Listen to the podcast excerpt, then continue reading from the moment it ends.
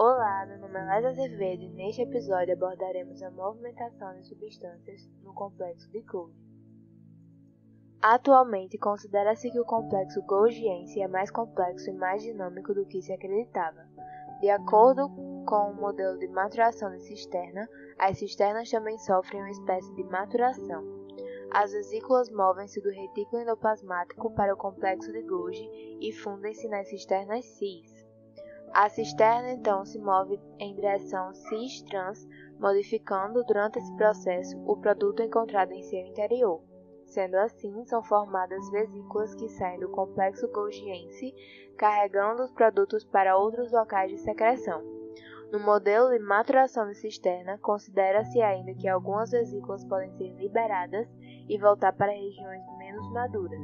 Essas vesículas são responsáveis pela reciclagem de enzimas.